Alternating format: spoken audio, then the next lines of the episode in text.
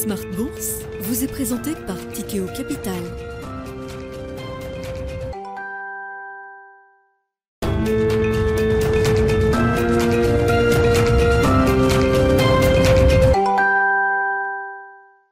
Reparti pour Smart Bourse, votre double dose quotidienne de marché en direct sur Bismart. Chaque jour à la mi-journée, 12h30, 13h. Et en fin d'après-midi, la grande édition pendant une heure à partir de 17h en direct, rediffusée à 20h sur Bismart TV.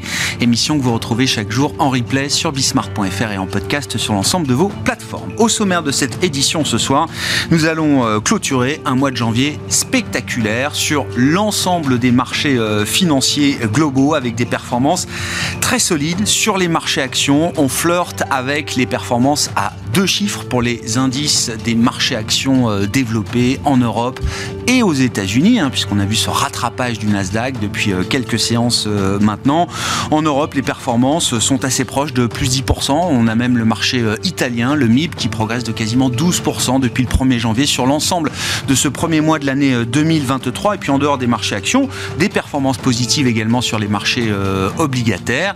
On notera aux deux extrêmes la performance des actifs les plus spéculatifs type cryptoactifs, Bitcoin, qui sont en tête de classement sur ce premier mois de l'année 2023. Et à l'inverse, la plus mauvaise performance revient aux matières premières énergétiques qui sont en baisse au global d'une dizaine de pourcents sur ce mois de janvier. Voilà donc pour le tableau des euh, performances de, marché. À l'instant, les indices européens sont en train de basculer symboliquement dans le vert pour euh, terminer cette euh, séance avec un CAC qui va clôturer proche à nouveau des 7100 points, hein, son pic récent qui a été euh, atteint ces, euh, ces, derniers jours. Et sur le front de la macroéconomie, le Fonds monétaire international qui acte de ce que les marchés ont déjà intégré depuis euh, quelques mois, l'idée qu'il n'y aura pas de récession peut-être globale en 2023 ou en tout cas quelques épisodes récessifs ici et là sont possibles, mais pas du tout de l'ampleur de ce qu'on pouvait imaginer il y a encore quelques semaines à peine, puisque le 1er janvier 2023, la directrice générale du FMI prévoyait que un tiers de l'économie mondiale serait en récession cette année et la moitié des pays de l'Union européenne seraient également en contraction. Ces prévisions ont été balayées en quelques semaines et euh, les nouvelles projections du euh, FMI montrent, selon les dires du chef économiste, que l'économie globale est très loin d'envoyer le moindre signe de récession à ce stade. Discussion à suivre avec nos invités de Planète Marché, bien sûr. Et puis dans le dernier quart d'heure, le quart d'heure thématique, nous évoquerons justement la question de la gestion thématique à travers une mesure de l'intensité d'innovation. Quelles sont les thématiques, les grands thèmes de marché les plus innovants? Comment mesurer cette intensité d'innovation? Il y a des outils pour cela, développés notamment par la financière Galilée. Le président de la financière Galilée sera en plateau avec nous à partir de 17h45 pour nous éclairer sur ce, prisme de l'innovation dans la gestion thématique.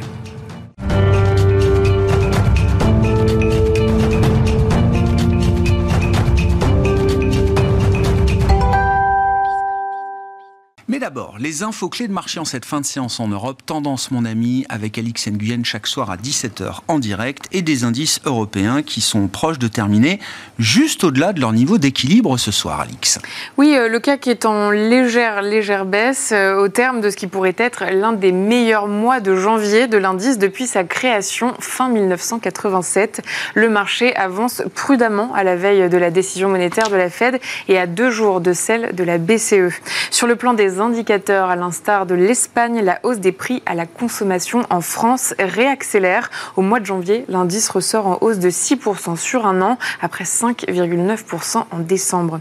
Et puis cet hiver, la zone euro va échapper à une récession grâce à une croissance du PIB qui s'est maintenue en territoire positif. Selon une estimation d'Eurostat publiée ce jour, le PIB y a progressé de 0,1% par rapport au troisième trimestre. C'est un net ralentissement par rapport au 0,3% du troisième trimestre.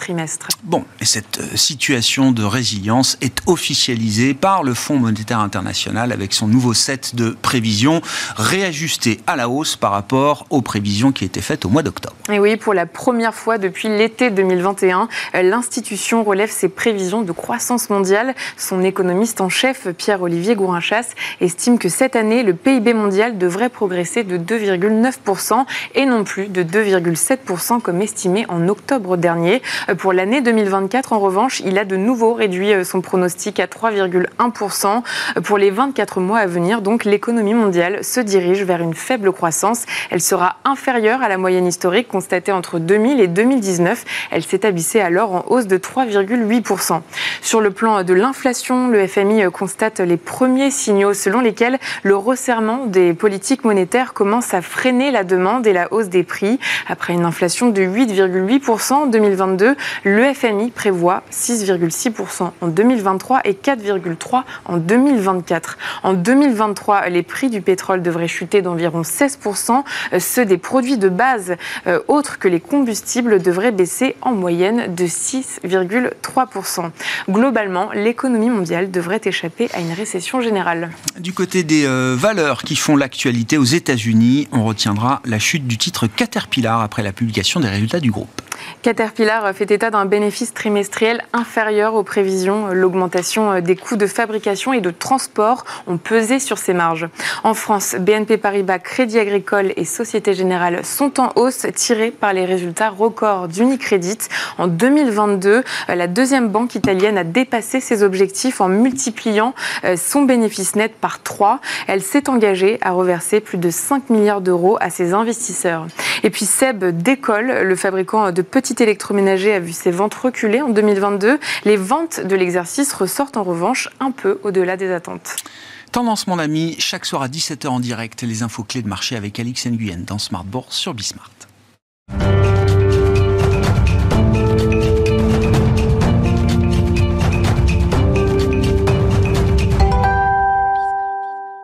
Trois invités avec nous chaque soir pour décrypter les mouvements de la planète marché. Florent Delorme est avec nous ce soir, stratégiste chez MNG Investments. Bonsoir Florent.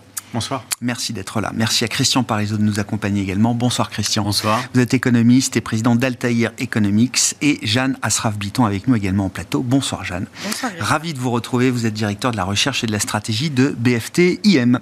Commençons par euh, les dernières prévisions du, euh, du, FMI et le changement de ton euh, radical en très peu de temps, puisque le 1er janvier 2023, pour ouvrir cette nouvelle année, grande interview de la directrice générale du FMI, Kristalina Georgieva, qui nous disait nous attendons qu'un tiers de l'économie mondiale et la moitié de l'Union européenne soient en récession cette année.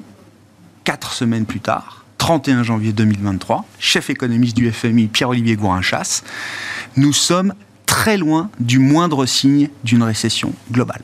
Est-ce qu'il faut bannir le terme récession de notre vocabulaire pour cette année, Jeanne. J'ai envie de dire, quand on, si c'est récession globale, probablement, il y a un, élément que nous n'avions pas, c'est le fait que la Chine réouvre et que, a priori, euh, on le voit d'ailleurs déjà dans un certain nombre de, euh, statistiques de haute fréquence, hein, on est dans un rebond. Et donc il y a une reprise assez forte qui commence à être à se dessiner pour la Chine et qui pourrait malgré tout aider une partie du monde.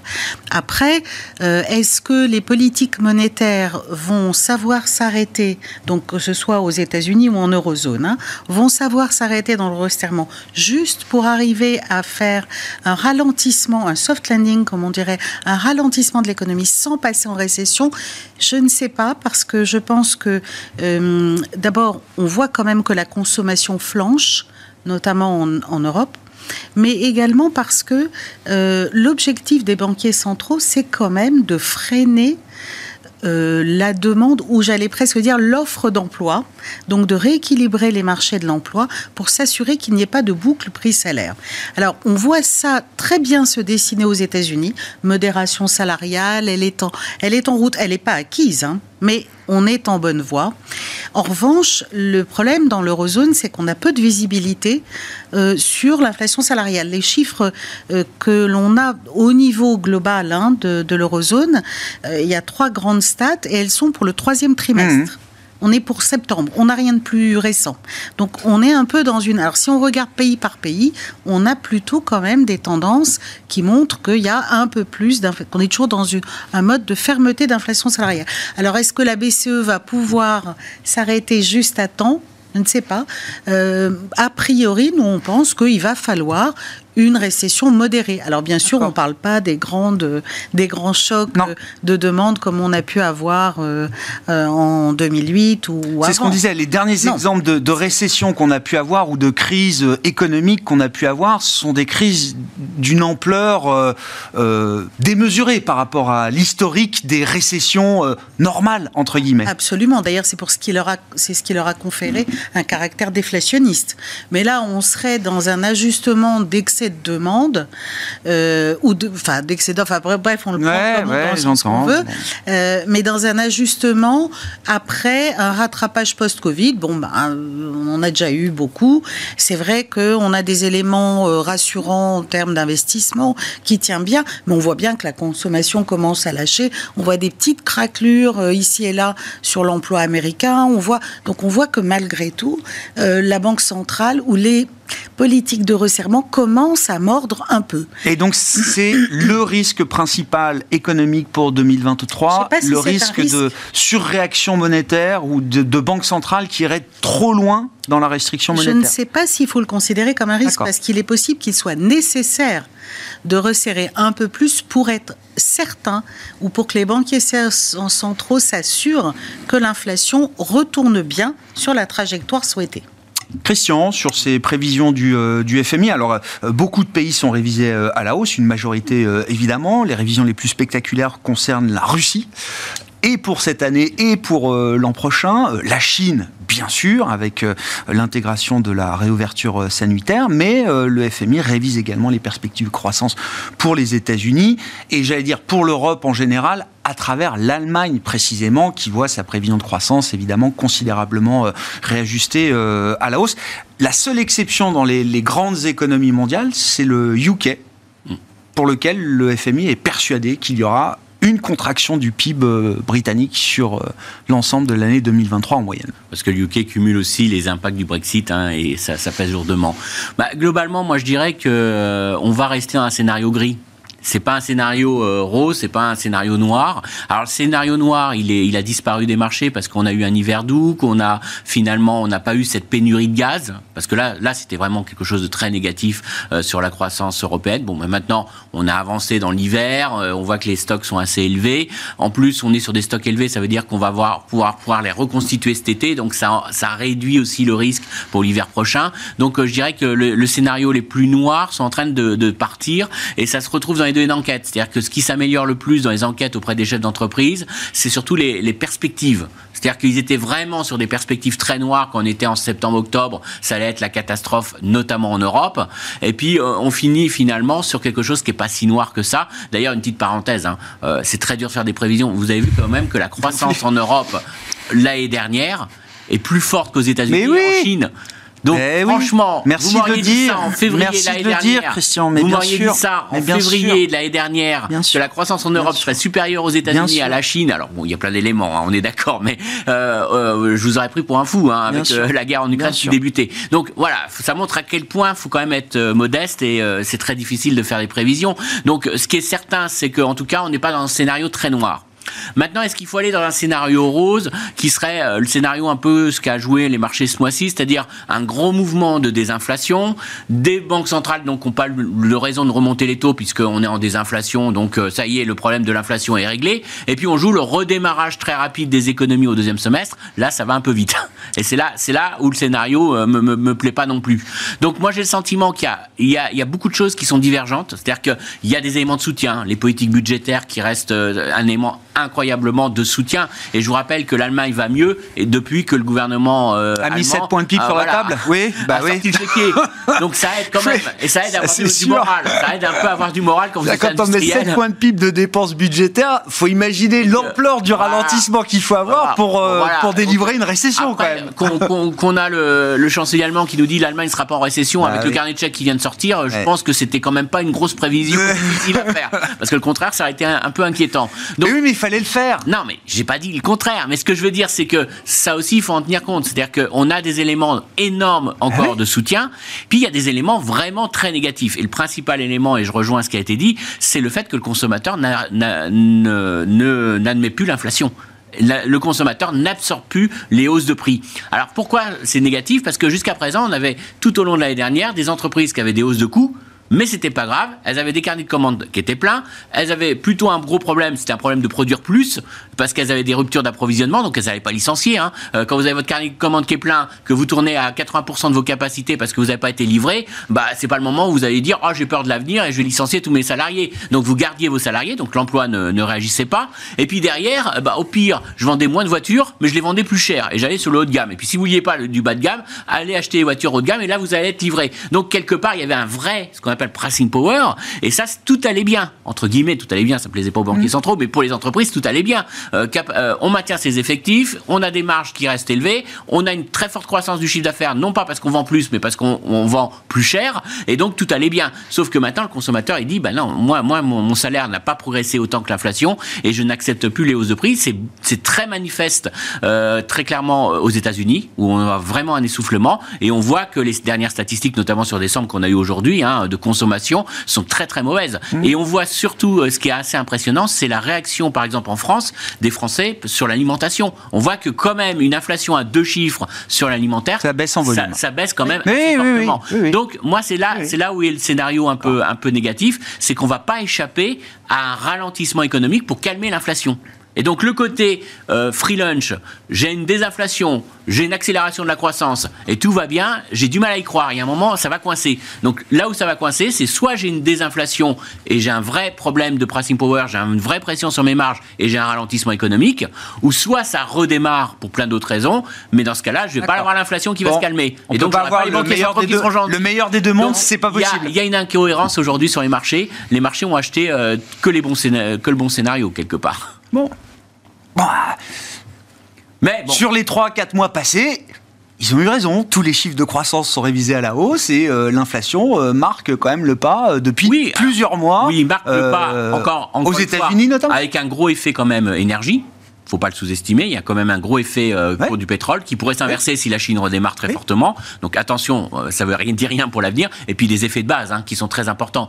Euh, le gros problème qu'on a aujourd'hui aussi, c'est la fiabilité de nos statistiques et puis tous les éléments qui viennent se rajouter, qui sont des chocs et qui, qui, qui biaisent la lecture quand même de l'économie et qui rend pas facile les projections derrière. Je rappelle que l'Institut statistique allemand ne sera pas en mesure de publier comme prévu demain, ou ça devait être aujourd'hui, je crois, la, la première estimation d'inflation pour le mois de janvier en Allemagne. Et donc, l'estimation qui sera faite par Eurostat demain pour la zone euro encore plus sera sur la. ben, je sais pas en fait. Sera sur la base d'une estimation de l'estimation de l'inflation allemande. Bon, est-ce qu'on y perdra beaucoup au change J'en sais rien. On verra. On verra. Bon, votre perception, effectivement, alors de ces, réajustements macroéconomiques et puis surtout de la, de la manière dont les, les marchés ont intégré évidemment avec euh, une fonction d'anticipation euh, plus euh, rapide que le FMI, bien sûr, ont déjà intégré un certain nombre de, bonnes nouvelles. Quel est l'état des lieux que vous dressez à l'issue de ce mois de janvier et de la manière dont les marchés ont intégré un certain nombre de meilleures surprises? Florent c'est vrai que la situation économique est, complexe, mais pour notre part, on, a du mal quand même, quand on observe la batterie d'indicateurs, à, à rester pessimiste. Et on est donc plutôt dans, le camp de, ceux qui pensons qu'effectivement euh, la voie s'ouvre pour, euh, pour un avenir sans doute bien, bien, bien meilleur que celui euh, qu'on envisageait initialement. Si on regarde les États-Unis, on a effectivement un, scénario assez inespéré d'atterrissage en douceur qui se dessine, avec une inflation qui décroît, une inflation structurelle qui elle aussi semble avoir passé un pic, un marché de l'emploi qui reste suffisamment fort euh, tout en décélérant. Donc, euh, ce qui semblait euh, effectivement peu probable, c'est-à-dire un, ralentissement en douceur de l'économie américaine, semble sur le point de, se révéler exact. Et c'est une probabilité qui augmente, cette probabilité de soft landing, c'est une probabilité qui reste quand même étroite, limitée? Ah, Nous, c'est un scénario qu'on probabilise bien au-delà des, 50%. Hein. Ah ouais. Il nous semble ah les, indicateurs convergent vers, vers Le risque principal, c'est celui d'un soft landing plutôt qu'une récession euh, aux États-Unis. Tout à fait. Oui, oui, l'idée d'une récession euh, significative aux États-Unis, euh, dans la configuration actuelle, nous semble, nous semble peu probable. Alors, du côté européen, là aussi, on a eu une succession de, nouvelles assez inespérées avec le redressement des indicateurs d'activité. que personne effectivement ne, ne voyait vraiment, l'inflation qui commence à, fléchir. Il reste, c'est vrai, en Europe quand même un, point d'interrogation, c'est l'inflation structurelle. Parce que là, on ne voit pas sur la core inflation, on ne voit pas encore de, de basculement, d'où toutes ces questions que vous évoquiez euh, tout à l'heure sur la, progression mm. des salaires dans la zone euro, où c'est vrai que l'appareillage statistique n'est pas aussi précis qu'aux États-Unis, donc on a encore du mal à, saisir la, réalité de la situation. Il faut regarder vraiment tous les pays, mais c'est compliqué d'avoir une vision d'ensemble. Donc il reste dans la zone euro, c'est un peu le, la difficulté, la question de cette inflation structurelle et de la progression des salaires euh, qui va avec. Et donc la BCE, effectivement, semble dans une situation euh, plus délicate que la, Réserve fédérale, où, euh, effectivement, dans le cas de la BCE, il faut gérer des, objectifs un peu antagonistes, c'est-à-dire une inflation structurelle qui est, toujours pas résorbée, d'où la nécessité de poursuivre la hausse des taux, il n'y a pas de doute sur la question. Mais en même temps, on a une, croissance structurelle dans la zone euro euh, qui reste quand même euh, fragile. Et la question euh, de la, stabilité de la monnaie unique et, de, disons des, problèmes de, distorsion de la zone euro, avec notamment le, cas italien qui pour l'instant tient parfaitement bien, mais qui, pourrait se, réveiller. Donc la question de la fragmentation de la zone euro. Ça hmm. fait plusieurs objectifs un peu complexes à gérer pour la Banque Centrale Européenne, mais dans un contexte, ça a été rappelé, où le soutien budgétaire est massif. Et, donc, on peut, on peut se dire que quoi qu'il arrive, il y a une certaine forme de soutien. S'il n'est pas monétaire, il est budgétaire. Euh, et, pour l'instant, les États peuvent encore, euh, euh, disons, affirmer ce soutien budgétaire dans un contexte de, resserrement monétaire, puisque le, disons, il n'y a pas encore de mur de refinancement mm.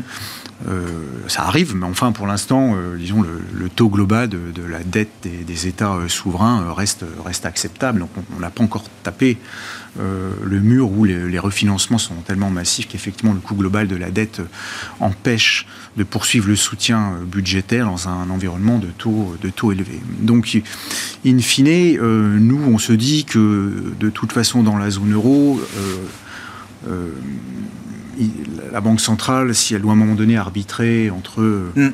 entre la stabilité euh, financière et l'inflation, elle choisira euh, la stabilité financière. Donc, euh, si elle doit ralentir le rythme de progression de son resserrement parce qu'il y a une certaine fragmentation qui apparaît sur les marchés obligataires, sur, sur le, crédit corporate. elle fera ce qui est nécessaire pour que tout ça se, se, stabilise. Donc ça nous amène à une posture plutôt effectivement euh, raisonnablement constructive, ah parce qu'on voit mal euh, les banques centrales, et en particulier la Banque centrale européenne, euh, s'enfermer dans un resserrement monétaire très très marqué pour vaincre à tout prix une inflation. à un moment donné, elle devra intégrer d'autres paramètres. Donc elle va chercher une ligne de crête mm. que de notre point de vue, elle devrait, elle devrait trouver. Et donc pour conclure, compte tenu du, niveau de valorisation des, des marchés et des actions européens, il nous semble qu'on peut rester positionné sur les actions européennes euh, après la, la hausse euh, qu'on vient de, voir. Alors évidemment, le potentiel... Euh, ah bah oui, a perdu 10% sur, sur, sur, les 3-4 prochains mois et, et, sans doute plus vraiment là, parce qu'il va y avoir une, stabilisation du marché, mais, dans, mais, mais, ça peut repartir assez vite. Euh, dès lors que on a, euh, ça a été dit également, le, moteur chinois qui, qui tire un peu aussi la, croissance européenne. Donc, in fine, on reste sur les actions européennes. Il nous semble qu'il n'y a pas de, convergence d'éléments qui permettrait d'avoir mmh. suffisamment peur pour se retirer du marché des actions euh, européennes. Et aux États-Unis, le marché est peut-être un petit peu cher quand même, même si on est dans un scénario de soft landing. On a encore beaucoup de valeurs de croissance dans les indices américains qui sont quand même celles qui devraient souffrir du maintien euh, euh, durable, au moins toute l'année 2023, de, taux d'intérêt élevés aux États-Unis. Donc effectivement, le, scénario d'un repli de la Fed dès l'été 2023 qui baisserait ses taux n'est pas sans doute le plus probable. Donc les, on est encore un peu à l'écart des valeurs de croissance et donc du marché américain. Voilà, j'ai essayé de faire. Ouais, ouais, non, non, mais si, si, c'est très clair. Mais, ça nous amène au, point, euh, au point Banque centrale. Euh, et Jeanne, je veux bien repartir avec vous sur cette idée-là. Moi, ça m'intéresse de, de confronter le discours et la rhétorique des banques centrales à ce qui est anticipé par le marché obligataire notamment. Et on peut avoir beaucoup de respect quand même pour le marché euh, obligataire. C'est un marché profond. Non, mais ce que je veux dire, c'est que c'est euh, le gérant obligataire, euh, son métier, c'est de mesurer justement ce type de risque, croissance, inflation. On prend des décisions lourdes, c'est des dizaines de trillions de dollars représentés dans ces marchés obligataires. et le marché obligataire est têtu.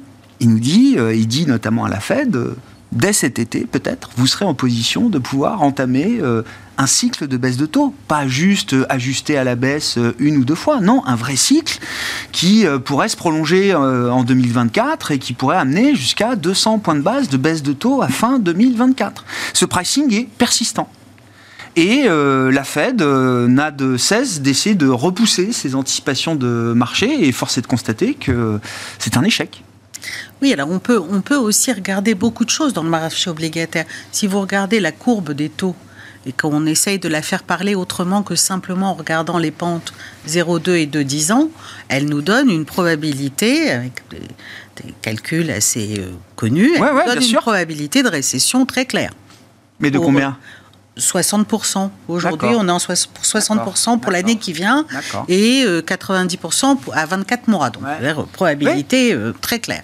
Donc, on peut. Et puis, il y, a quand même un élément qui me semble très important de, garder à l'esprit c'est que le marché, les marchés obligataires dans le monde ont été totalement distordus par les banquiers centraux. Le principe des quantitative easing, ça a été la main mise des banquiers centraux sur la totalité des marchés obligataires. Donc, alors, on n'est pas dans le cas extrême du Japon qui détient, je crois, aujourd'hui la moitié de son marché local, ce qui est absolument phénoménal. Mais enfin, aux États-Unis, on doit être aux alentours de 25%, si je ne m'abuse. Donc la Fed détient. Oui, il y a une emprise énorme des banques centrales sur ces marchés. Du coup, c'est un, peu plus compliqué. Alors moi, ce que je, je trouve, ce que je regarde, c'est qu'est-ce que le marché obligataire nous dit dans un an Où seront les taux? Le taux à 10 ans qu'on peut considérer comme étant en gros le taux de financement de l'économie à moyen terme. Il nous dit 3,5. C'est assez stable d'ailleurs ah depuis plusieurs mois. Hein. Et c'est une, c'est une, un niveau qui nous paraît relativement cohérent avec l'idée que euh, ben, la Fed ne bouge ou commence à rebaisser les taux. Nous, on a un scénario dans lequel elle arrive à les rebaisser en fin d'année 2023, après une période de stabilité de probablement six mois. Donc, elle les baisse une à deux fois maximum.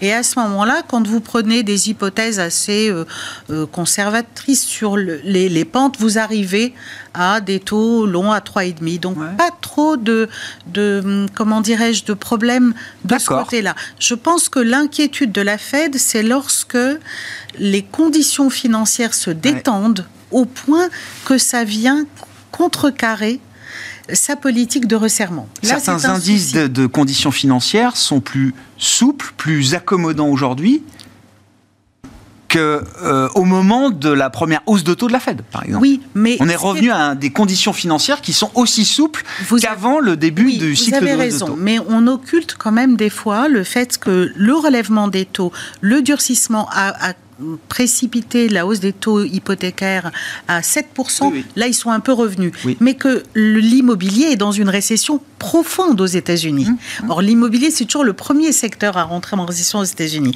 Donc c'est pas sans effet.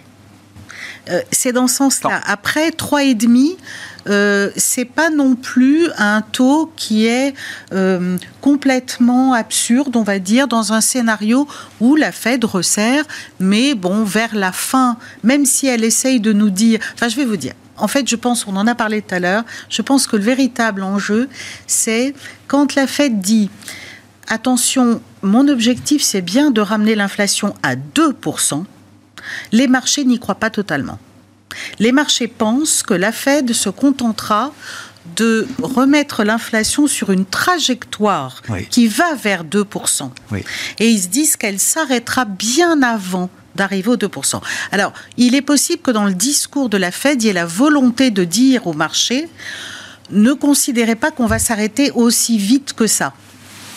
Après, on Même s'ils prennent en compte les effets embarqués Bien sûr. du choc de taux infligé depuis euh, 9, 12 Et je mois pense maintenant. qu'ils les prendront en compte. De plus en mais, plus. Bien sûr. Mais les- ils ne veulent sans doute pas que les Ouais. anticipations se corrigent trop tôt. D'accord. Donc c'est surtout une question de, de timing, entre guillemets. C'est-à-dire, euh, euh, imaginez que la Fed baisse ses taux dès cet été, c'est peut-être un peu présomptueux, Pour... mais Oui.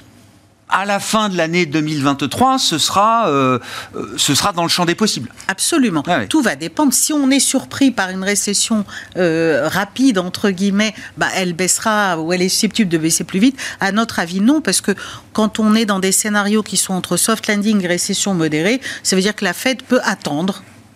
Et puis attendre peut-être 3-6 mois et au quatrième trimestre 2023 envisager des baisses de taux. C'est intéressant, il y a déjà deux banques centrales euh, périphériques qui se mettent en pause. hein. Euh, Côté européen, c'est la Norges Bank, qui a déjà euh, passé son tour, je crois, sur son précédent meeting, donc déjà en pause. Et côté dollar, la Banque du Canada, qui nous a fait un petit 25 euh, la semaine dernière, mais en signalant qu'elle se mettait on hold pour le temps d'observer Le les temps effets justement de sa politique monétaire. de- non, non, elle, hein. elle ne préjuge pas de quel sera son Voilà, prochain elle est mouvement. neutre, on va dire. Mais, Mais il y a cette phase d'observation. C'est très intéressant parce que quand on regarde l'inflation au Canada, ils sont très loin des 2%. Mais très très loin. Et donc toute la question c'est de savoir est-ce que la Fed voudra donner Ouais. un signal de pause au niveau d'inflation où sont les Canadiens? Et là j'en doute un peu. Je pense qu'il y a un élément que- qui a vraiment changé dans les banquiers centraux et c'est ça qui n'est pas assez pris en compte dans les marchés. C'est le fait qu'ils seront beaucoup moins flexibles que par le passé dans la détente des politiques monétaires. Alors pourquoi? Parce qu'il y a encore deux ans, on luttait contre la déflation. Ouais, ouais. Donc euh, on était, euh, fallait surtout éviter, fallait tout faire pour que l'inflation soit à 2. Maintenant, on doit tout faire pour que l'inflation revienne à 2. C'est pas tout à fait la même chose. Ça veut dire quoi? Bah, Ça veut dire qu'il y a encore deux ans, vous aviez un fort ralentissement économique. Les banquiers centraux, ils faisaient tout pour éviter justement que ça presse trop sur les prix et qu'on se retrouve dans une boucle déflationniste. Donc ils devaient réagir très vite. Maintenant, ils savent, et ça c'est un élément qui n'est pas assez pris en compte par les marchés, ils savent que, euh, ils sont, en tout cas, je ne sais pas s'ils ont raison, mais au moins ils, ils- communiquent beaucoup là-dessus, qu'on est sur un retour sûrement plus durable de l'inflation. Donc d'une part, il va falloir que maintenant je raisonne, qu'il faudra que je fasse tout pour que les prix reviennent à deux, mais que l'inflation va être peut-être durablement plus fort. Donc ça c'est quand même important, ça change ma, ma réaction. Parce que certes, je peux avoir un mouvement de désinflation, et le marché, ils ont, ils ont réagi assez normalement. Euh, ils n'arrêtent pas de nous dire on est data dependent. Donc si vous avez des statistiques qui sont très bonnes sur l'inflation, tout de suite on se dit bon, bah, ils sont data dependent, ils vont réagir. Oui, c'est vrai qu'ils sont data dependent pour la phase de hausse et sur la rapidité de la hausse, sur ce fameux taux terminal, c'est-à-dire qu'ils vont pas aller pour tuer l'économie. Donc ils sont encore data dependent du dernier chiffre d'inflation pour savoir jusqu'à combien ils vont ajuster les taux. Par contre, ce que le marché s'est dit, bah, ça y est, si la, la désinflation est ancrée, si euh, ça y est, on a un mouvement de désinflation, bon, ils vont tout de suite être data dependent, ils vont tout de suite baisser les taux parce qu'ils sont gentils et qu'ils veulent soutenir euh, la hausse du- de Wall Street. Sauf que là, il y a un vrai problème, c'est-à-dire qu'ils vont, ils vont se dire, bon, ok, on a réussi à calmer l'inflation, on a une tendance de l'inflation qui nous plaît mieux, mais attention, euh, on ne sait pas déjà vers où va tendre l'inflation, et avant qu'on baisse les taux, on veut être certain qu'on revient vers les deux. Et on ça, a, une- on a une des économies différence. beaucoup plus sensibles désormais au moindre mouvement de relâchement euh, monétaire. C'est-à-dire, Non, c'est pas plus sensible. C'est qu'ils considèrent que structurellement, il y a beaucoup plus d'inflation dans les tuyaux. d'accord. C'est-à-dire que D'accord. transition énergétique, euh, tension sur le marché du travail, parce que même si le marché du travail se dégradait un et donc petit ça, peu, ça interdit de revenir à des conditions Bah, ça monétaires aussi souples que ce qu'on a connu Voilà, ça veut dire, précédemment. ça veut dire qu'il n'y a rien de pire que, que de dire j'ai monté mes taux, j'ai l'inflation qui est passée de 10 à 5, et puis l'inflation commence à se stabiliser à 5. Et là, moi, je baisse mes taux. Et puis d'un seul coup, je m'aperçois que l'inflation qui s'est stabilisée à 5 repart à 6. Bah là, c'est le pire. On perd tout en crédibilité. D'une part, euh, je perds en crédibilité parce que je suis pas revenu sur mon objectif de taux. Et puis d'autre part, l'inflation réaccélère derrière, donc je suis obligé de remonter mes taux. Donc j'ai mal réagi. C'est une erreur de politique monétaire. Donc moi, je pense qu'aujourd'hui, et Powell nous l'a dit plusieurs fois, il préfère se tromper. Il préfère maintenir trop longtemps des taux restrictifs plutôt que de les baisser et puis relancer l'inflation. Et le groupe, parce qu'il dit après ça coûte plus cher. Alors que si, si on s'est trompé, qu'on fait un peu trop ralentir l'économie, on pourra toujours baisser les taux pour relancer l'économie. Donc il n'y a pas de problème. Le coût de l'erreur dans un cas est Et moins voilà. important Et donc, que dans l'autre. Ils seront beaucoup, beaucoup plus prudents que ce que pensent les marchés Ouais. et surtout beaucoup moins réactifs que par le passé parce que. Encore une fois, dans le passé, on luttait contre la désin- déflation. Maintenant, on lutte contre l'inflation. Donc, on, on est forcément, on n'a pas la même fonction de réaction. La place des émergents dans ces perspectives 2023, Florent, et si je reprends les dernières prévisions du FMI, Chine et Inde vont générer la moitié de la croissance mondiale cette année. Euh, d'ailleurs, les prévisions de l'Inde sont toujours au top. Hein. Enfin, je veux dire, c'est quasiment 7% de croissance de manière régulière sur les prochaines années, 6-8, euh, quelque chose comme ça. Euh, la Chine, évidemment, réajusté fortement à la hausse. Comment ça se traduit chez MNG en matière d'investissement, de, une stratégie d'investissement? Effectivement, nous considérons qu'il faut actuellement avoir une allocation aux émergents. Pour ce qui nous concerne, plutôt la dette émergente qui, est privilégié, mais également euh, les actions euh, de, certains pays euh, asiatiques, parce que le, dollar est rentré dans une séquence de baisse, donc on va avoir à nouveau une dynamique favorable aux émergents de ce point de vue-là. Hein. On sait bien que c'est difficile d'avoir des marchés émergents qui se portent bien quand le, dollar est très fort au monde. Donc là, on voit bien que la, séquence euh, s'inverse. Et compte tenu des rendements offerts euh, dans, le monde émergent, des perspectives de croissance économique euh, de l'univers asiatique, c'est vrai que c'est difficile de ne pas se positionner maintenant. Donc c'est une brique d'allocation importante chez nous qui doit représenter à peu près un tiers du risque d'un portefeuille diversifié. Donc oui, on est convaincu pour l'Asie en tout cas, on est, plus sceptique sur euh, l'Amérique latine, où effectivement les, modèles économiques et, la stabilité politique ne sont pas, sont pas toujours au, rendez-vous, mais du côté du monde asiatique au sens large, euh, on est, on est des partisans d'un investissement, et, pas uniquement d'ailleurs dans l'univers euh, émergent, on va sur le Japon. Oui, oui. C'est un, pays qui, qui, semble, de notre point de vue, euh, favorable aussi à l'investissement action, hein, cette fois-ci avec euh, euh, depuis un certain nombre d'années disons une gouvernance plus favorable aux investisseurs, des, valorisations tout à fait raisonnables, en particulier sur le secteur de la technologie. Hmm. Donc le Japon est une brique aussi de, nos allocations. Non, effectivement, bon, sur la partie émergente, Chine et Inde vont générer la moitié de la croissance mondiale cette année. La grande question, c'est la Chine. Est-ce que cette reprise économique en, Chine, alors, dont on comprend qu'elle est avant tout soutenue par la consommation des ménages, est-ce que cette reprise peut à un moment générer euh, de l'inflation? Alors peut-être euh, pour la Chine, qui est toujours passée un peu à travers euh, les épisodes inflationnistes ces derniers temps, pour le reste du monde Jeanne? C'est encore un peu tôt pour que ce soit le cas. Il faut qu'elle se, il faut qu'on arrive à un stade un peu plus euh, poussé. Un, peu, plus poussé. Oui, on va dire que ce qui, est, ce qui est intéressant sur le marché chinois, c'est qu'il y avait tout un certain nombre d'obstacles qui rendaient, aux yeux de pas mal d'investisseurs, la Chine quasiment comme une zone non investissable. Ah ben, très clairement même. Et elle est redevenue investissable. Et il y, a, y a le revirement de politique générale, que ce soit Covid, immobilier, même le revirement, vous savez, sur le l'accès aux, euh, aux, données comptables des sociétés pour qu'elles soient cotées sur la cote. L'ensemble de ce revirement est tel qu'on a l'impression qu'il y a vraiment une, un, mouvement qui fait que du coup la Chine redevient une zone investissable. On voit le retour des investisseurs étrangers. Il y a devant nous effectivement un rebond de l'activité tiré par le domestique et on a envie de dire tant mieux parce que si tant est qu'on est sur un soft landing, une récession modérée dans le, les grands pays développés et donc a priori une croissance modérée du commerce mondial, euh, ça devrait impacter si la Chine continue à dépendre que des exports. Mm. Donc c'est plutôt une dynamique euh, qui serait favorable et qui peut porter une croissance, d'autant que bon, les valorisations sont quand même euh, assez attrayantes. même après un rebond de 30-50%. Même après. Bon, mais, oui, mais c'est ça qui est spectaculaire. ça montre bien jusqu'où on était tombé. La, décote ah bah était, était phénoménale. À un moment, le marché de Hong Kong c'était euh, un PE forward de 6,5, je crois. Enfin, euh, oui, il y avait une décote de 30-40%, enfin, colossal. Enfin, très infecté par les techs, hein, par, les, par le secteur des jeux vidéo. Voilà. Euh, attention, il y avait eu, dans les Hong Kong, il y avait quand même un effet sectoriel. Mais sur l'idée que cette reprise chinoise, cet épisode de reprise chinoise, sera ou non inflationniste Alors, il y a un... Pour nous notamment je, je, je pense que c'est très tôt pour le dire. Il y a un élément qu'on devra peut-être prendre en compte, mais ça on le saura probablement un peu plus tard dans l'année, c'est, on en parlait tout à l'heure, la reconstitution des stocks de gaz naturel pour l'Europe.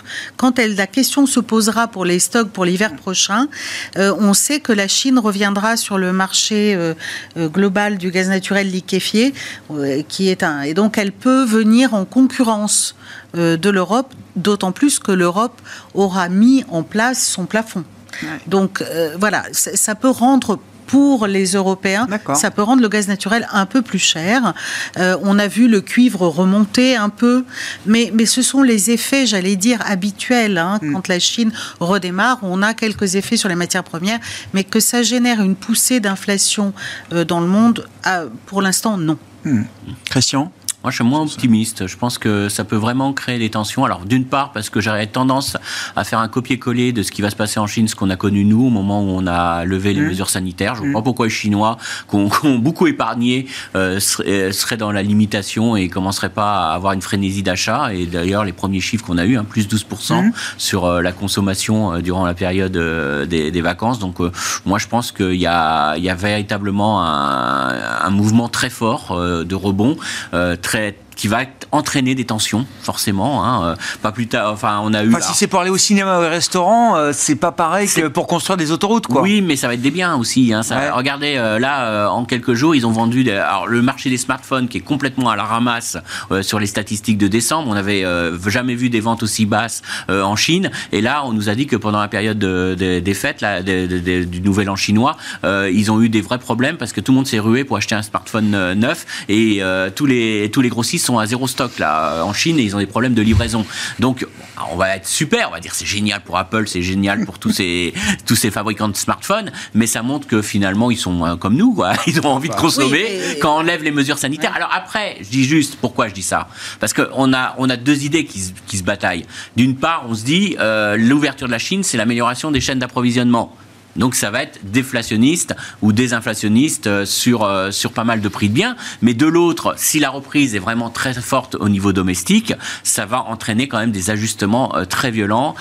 déjà parce que les stocks sont très bas en Chine. On sait que fin janvier, tous les industriels ont, vraiment coupé leurs stocks. Ils, donc ils étaient mmh. très bas. Et donc on va avoir un mouvement de, de restockage. Alors la bonne nouvelle, c'est que ça intervient au moment où ça va moins bien. Où la demande mondiale va être un peu plus faible. On va dire, est-ce que ça, ça rééquilibre? Mais attention, attention, parce que, encore une fois, euh, on va avoir un mouvement qui va être euh, assez violent, assez fort. Et puis, euh, comme, on sait quel rôle de market mover joue aujourd'hui la Chine, a toujours joué, hein, historiquement, vu son poids sur les métaux, sur, sur plein de matières premières, moi je dis que ce mouvement de restockage associé avec des chiffres plutôt booming en Chine, eh ben, trop, trop de croissance risque véritablement de, de relancer les anticipations d'inflation. Donc, moi, je suis quand même assez prudent. Et en tout cas, ce qui est certain, c'est que la Chine va connaître de l'inflation.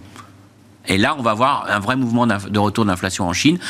moi, je vois pas pourquoi ils connaîtraient pas ce qu'on a connu nous en Europe euh, ou aux États-Unis quand on a quand on a eu euh, la levée des mesures sanitaires. Euh, on est dans le même schéma. Alors là, pour l'instant, on a au moins un exemple historique, donc ah on peut essayer de s'appuyer là-dessus pour pour faire nos projections. Florent, il y a, quelle est la, conviction maison sur la réouverture chinoise et ses effets de diffusion au reste du monde, notamment sur la question de de l'inflation? Est-ce que c'est avant tout une bonne nouvelle quand même cette réouverture chinoise. Est-ce que dans un second temps, ça peut être plus problématique effectivement pour euh, les pressions inflationnistes globales? Avant tout, une bonne nouvelle parce que euh, la Chine est un moteur économique incontournable, notamment pour, pour l'Europe. Euh, alors c'est vrai que ce, regain d'activité va forcément peser sur les prix. Maintenant, on est quand même dans une configuration où euh, la Chine s'est rouverte complètement sur ses usines aussi. Hein. C'est-à-dire que quand la réouverture euh, du monde occidental euh, s'est faite, l'usine chinoise était encore sous contrainte. Ah, ils ont quand même toujours beaucoup tourné, les usines Donc, peut-être que. Oui, mais il y avait quand même des, encore des, difficultés en fonction des confinements que, les autorités chinoises euh, déployaient. Vous avez trouvé la solution, ils les confinaient dans les usines. Sur des zones ça, c'était assez large. Donc, euh, oui, un, surcroît d'inflation, mais, mais, de là à, provoquer une, deuxième grande vague d'inflation mondiale qui viendrait euh, mettre en péril la décrue qu'on observe actuellement mm. aux États-Unis et, un peu en Europe, on a, on a du mal à croire à, à ce scénario-là. Donc pour nous, globalement, la réouverture chinoise est, d'abord positive. Et d'ailleurs, c'est ce que le marché, effectivement, ah. valorise très bien depuis le, depuis le, mois de janvier. Donc, je, effectivement, ne trouve pas de raison de, de renoncer à notre scénario optimiste. Constructif optimiste. Puisqu'on reste effectivement dans des économies où il y a euh, du soutien budgétaire, de la relance et des politiques monétaires qui certes se resserrent, mais qui euh, n'hésiteront pas à réouvrir les vannes euh, si, ah si c'est nécessaire, parce ah que, in fine, il y a quand même deux limites très fortes. C'est la liquidité du marché du crédit, et, et ça, c'est vraiment la limite à, à pas franchir pour une banque centrale. On l'a bien vu pendant la crise sanitaire, dès que le marché du crédit a commencé à geler, euh, ça a été immédiatement le, un, signe de, panique euh, totale. Donc la, limite, c'est le marché du crédit, c'est également le financement des États, parce que derrière, il faut du soutien budgétaire. Et les banques centrales avancent à, tâtons, en particulier en Europe. C'est un pilotage à vue, et elles ne savent pas quand elles toucheront la limite, mais les limites, on les connaît, c'est celles que, que je viens de décrire, et, elles n'iront pas plus loin Bon, pour l'instant, les dynamiques observées sont très positives. Hein. Enfin, les émissions euh, au primaire, euh, crédit, hmm. etc. Il y a beaucoup. Donc, elles peuvent poursuivre un peu le resserrement tant que ces limites-là ne euh, sont pas sont pas franchies, que les États se financent et que le marché du crédit fonctionne correctement. Voilà.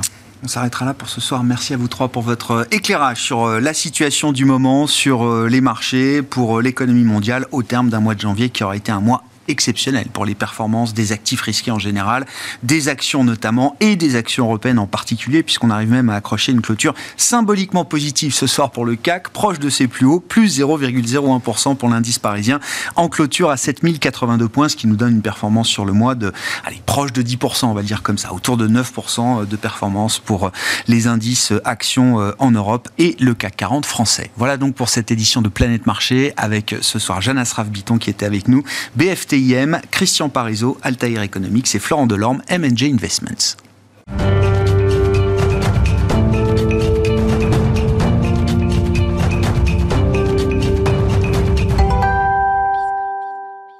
Dernier quart d'heure de Smartbourg chaque soir, c'est le quart d'heure thématique. Le thème ce soir, c'est celui de l'innovation et plus précisément comment mesurer l'intensité d'innovation qu'on peut trouver dans une thématique d'investissement. Nous en parlons avec les équipes de la financière Galilée, son président, Ronnie Michali. Ronnie, bonsoir. Bonsoir. Merci beaucoup d'être là. Vous êtes un habitué de l'émission et du quart d'heure thématique, justement, de l'émission, euh, pour parler de gestion euh, thématique euh, au sens large, accompagné d'un des gérants de la financière Galilée. Vous gérez le fonds Galilée Innovation Europe, Damien Leda, qui est à nos côtés également. Bonsoir, Damien. Bonsoir, Merci beaucoup, messieurs. Donc, un travail collectif, je comprends, Ronnie, sur la mesure de l'intensité d'innovation. on rappelle, hein, vous avez euh, développer cet outil d'analyse des euh, thématiques, le codex des thématiques qui permet de screener combien de thématiques euh, aujourd'hui 25 thématiques aujourd'hui. On parle de ces mesures et du, du, du, score que vous pouvez mettre derrière chacune de ces grandes thématiques régulièrement avec vous.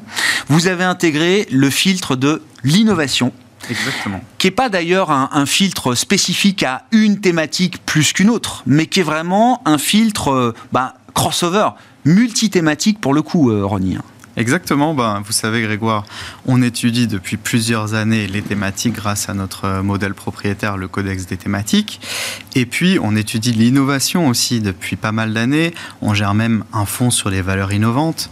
Euh, et donc on s'est rendu compte au fil de nos études, au fil de nos analyses, que finalement l'innovation était un facteur clé transversal à toutes les thématiques c'est normal puisque c'est des, thématiques qui sont portées par des méga tendances qui vont façonner finalement le monde de demain. Et alors certains gérants présentent l'innovation comme une thématique à part entière. On pense nous que c'est inexact. Euh, on pense que c'est vraiment le facteur clé qui va les unir toutes. Parce que si on y pense un peu, euh, des thématiques comme la cybersécurité par exemple, euh, le sport et bien-être, euh, également les énergies propres et les smart cities. J'en cite quelques-unes comme ça. Euh, qu'est-ce qu'il est, c'est quoi le, point commun finalement entre toutes ces thématiques? Bah, C'est qu'elles sont intrinsèquement innovantes. Mmh. Et donc, bien sûr, les thématiques les plus innovantes vont nous intéresser, puisqu'on pense que l'innovation dynamise la croissance euh, des sociétés. Et du coup, a un effet positif sur le potentiel boursier. Ce lien, il est démontré, euh, Ronnie, aujourd'hui Le rapport, la, la, corrélation que vous pouvez faire entre l'intensité d'innovation d'une entreprise, d'un secteur, d'une thématique oui. et le potentiel boursier de l'entreprise, du secteur de la thématique, oui, c'est un lien qui est évident pour vous euh, aujourd'hui. Bon, on regarde ça de très près avec nos outils. Euh, on, on, va certainement en parler au cours de l'émission, mais évidemment, ce lien, il est, il est clair. Ouais. Entre l'intensité d'innovation et le potentiel boursier, il y a un lien qui est indéniable. Hmm. Damien Comment est-ce qu'on mesure l'intensité euh, d'innovation d'une entreprise, d'un secteur, d'une thématique?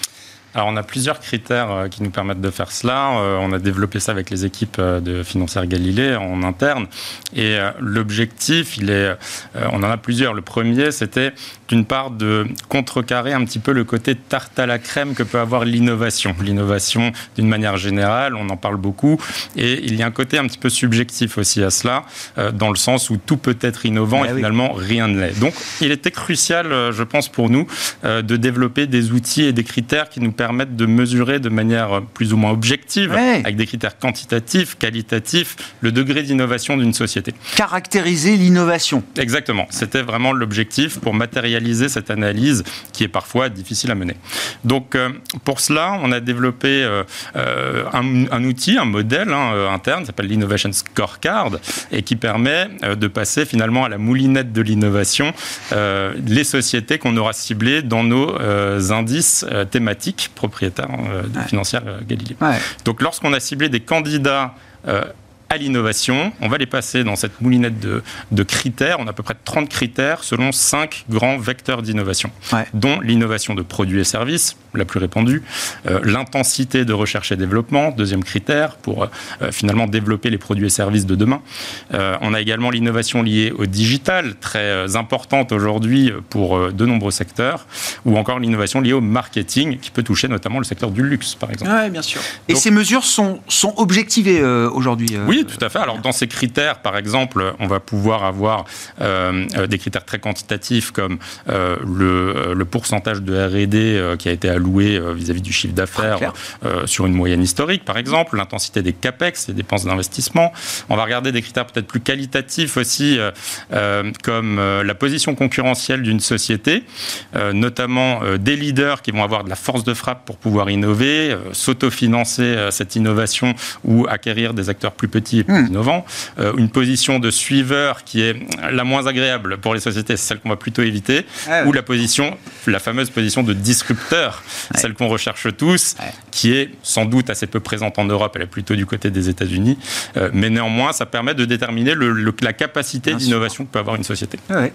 Et on comprend effectivement le, le, le, lien avec le potentiel boursier en fonction justement du caractère euh, innovant et de la force d'innovation qu'on peut avoir euh, dans une entreprise, dans un secteur ou dans Tout une à fait, puisqu'inévitablement, euh, l'innovation va dynamiser la croissance organique des sociétés. La création de valeur. Création de valeur, leur permettre de conquérir de nouveaux marchés et de nouvelles zones géographiques. Sur les 25 thématiques que vous suivez et que vous analysez en permanence, Ronnie, justement, quelles sont celles où vous avez révélé la plus forte intensité d'innovation. Tout à fait. Alors, on vous a préparé le top 3 et le flop ouais, 3. génial, génial. Donc, euh, qui s'affiche ici. Euh, alors, euh, là, sans aucun conteste, la, la thématique qui alloue le plus de chiffre d'affaires dans la R&D, c'est la thématique médecine du futur. Ouais.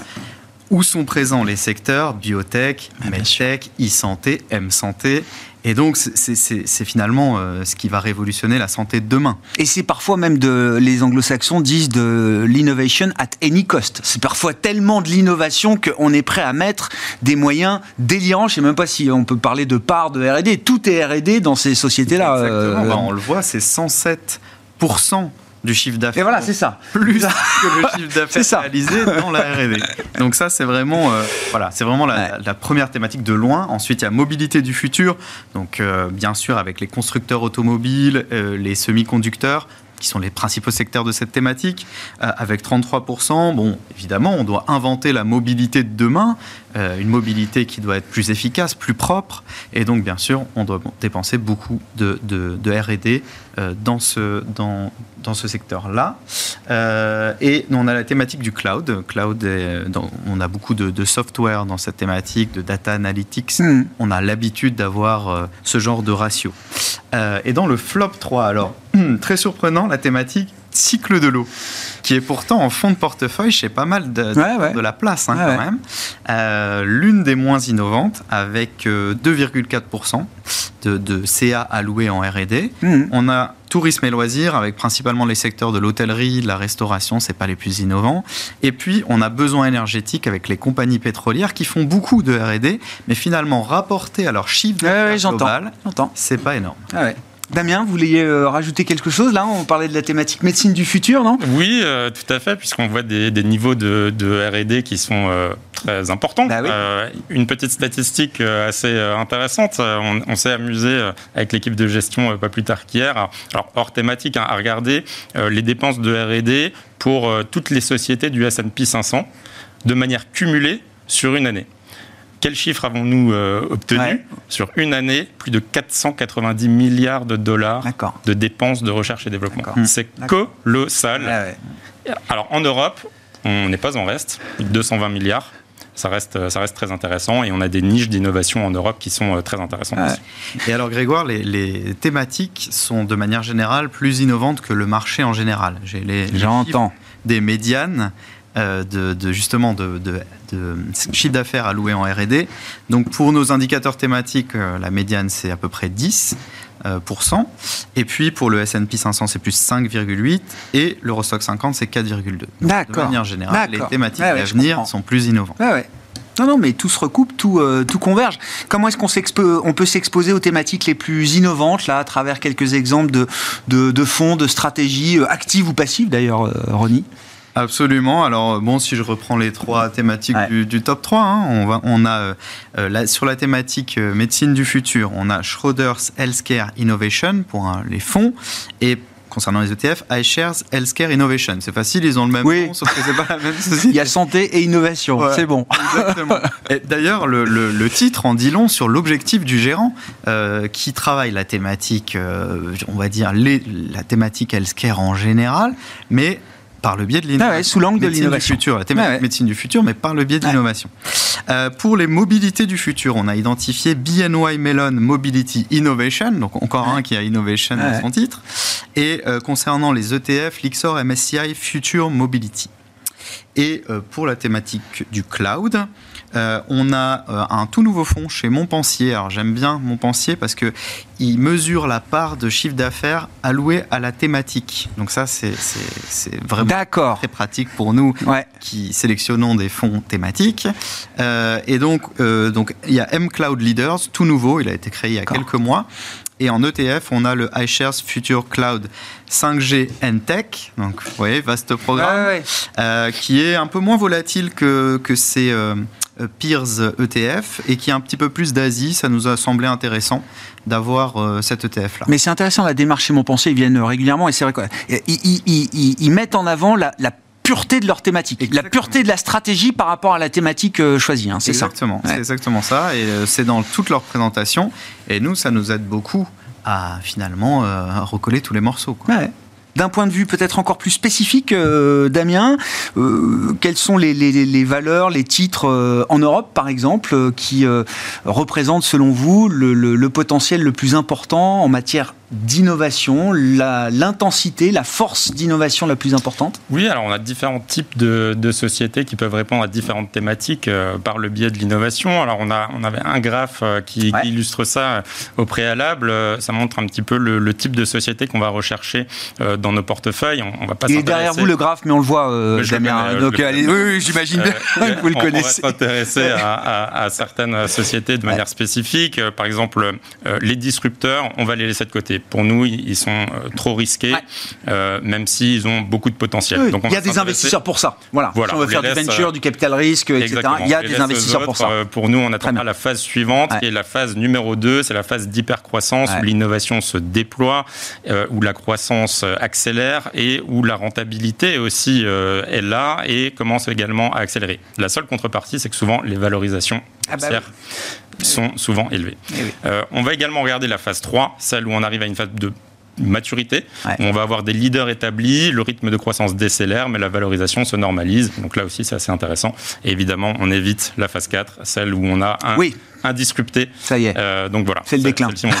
Il y a quelques exemples comme ça, alors sans faire tout le, toute l'écoute historique parce qu'on n'a plus le temps, mais euh, quelques exemples de valeurs qui cochent ces cases euh, on peut, dans, la, dans les bonnes phases, là, selon vous? Alors, outre les classiques Dassault Systèmes, SAP, société de la tech qu'on connaît bien, on peut aller du côté de l'Italie, l'Italie du Nord, où on a deux mid-cap qu'on apprécie beaucoup. La première, c'est Reply, qui est une société familiale, c'est une société de conseil en, en IT, très pointue sur les sujets de la digitalisation, de l'IoT, de l'intelligence artificielle. Donc voilà, une société très bien gérée qui a quasiment doublé de taille sur les 5 à 6 dernières ah années. Euh, autre secteur, l'industrie, euh, avec des équipements, Carrel Industrie, qui est aussi une mid-cap italienne, un petit peu plus petite, et là aussi euh, une, histoire de croissance qui est assez intéressante, avec de la réglementation qui va en ce sens, hein, la, Commission européenne, le Repower EU, qui, qui, vient en soutien, donc là aussi on a des taux de croissance organique qui sont assez intéressants. Donc voilà, deux types de sociétés, on a de l'innovation de procédés, de l'innovation produit, du digital, et c'est des sociétés qu'on a envie d'accompagner année après année. Merci beaucoup, messieurs. Merci d'être venus nous parler de cette mesure de l'intensité d'innovation, la force de l'innovation proposée par les entreprises et les grandes thématiques euh, d'investissement sur lesquelles vous travaillez. Ronnie Michali, président de la financière Galilée, et Damien Leda qui l'accompagnait, gérant la financière Galilée, qui étaient les invités du quart d'heure thématique de Smart Bourse ce soir.